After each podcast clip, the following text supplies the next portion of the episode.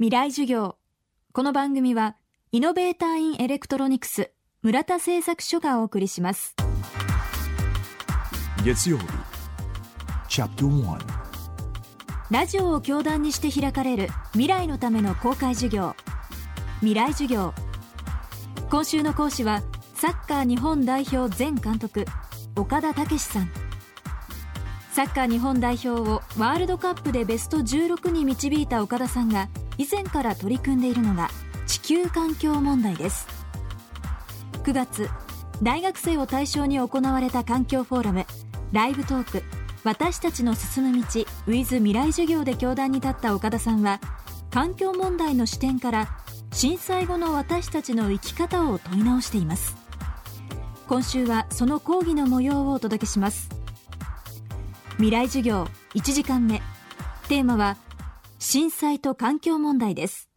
僕はあの時に感じたことは今まで自分たちが知ってて見てきた分かってたでも見ないようにしてきたこと。例えば資本主義っていうのは成長しなきゃ持たない。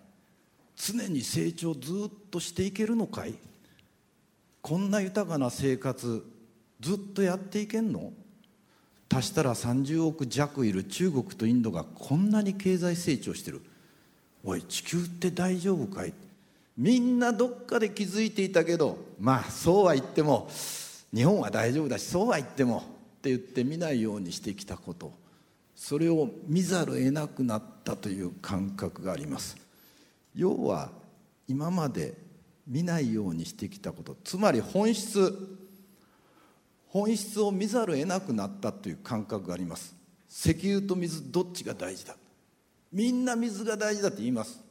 でもそうは言ってもって僕も車に乗ります。そのそうは言ってもということをだんだん言えなくなってきたんじゃないかと。要は総論では賛成です。そんなのない方がいいです。原発ない方がいいです。まあそうは言ってもって言えなくなってきたっていう感覚を受けました。僕ある会社の CSR、えー、企業の社会的責任ですよね。CSR のアドバイザーをやってます。超有料企業のある幹部の人がこう言われた。当社は世界中から石油を集めて東電に納めてます。ウランも必要になると思うんで今確保に走り回ってます。っておっしゃった。僕はびっくりしたです。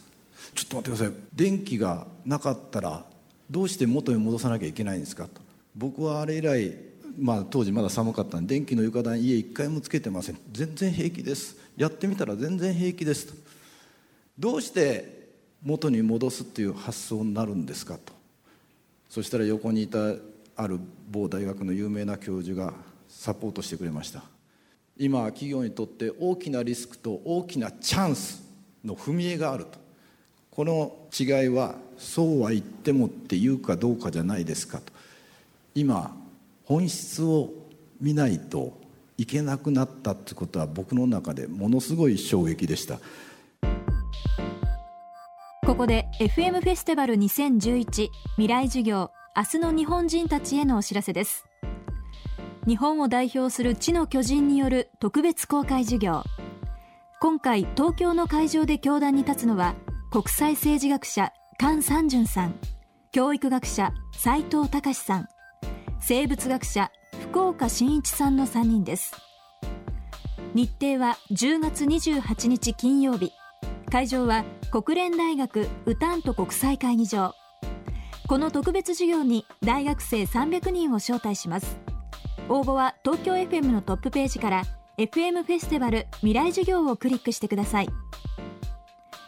未来授業明日もサッカー日本代表前監督岡田武さんによる講義をお届けします。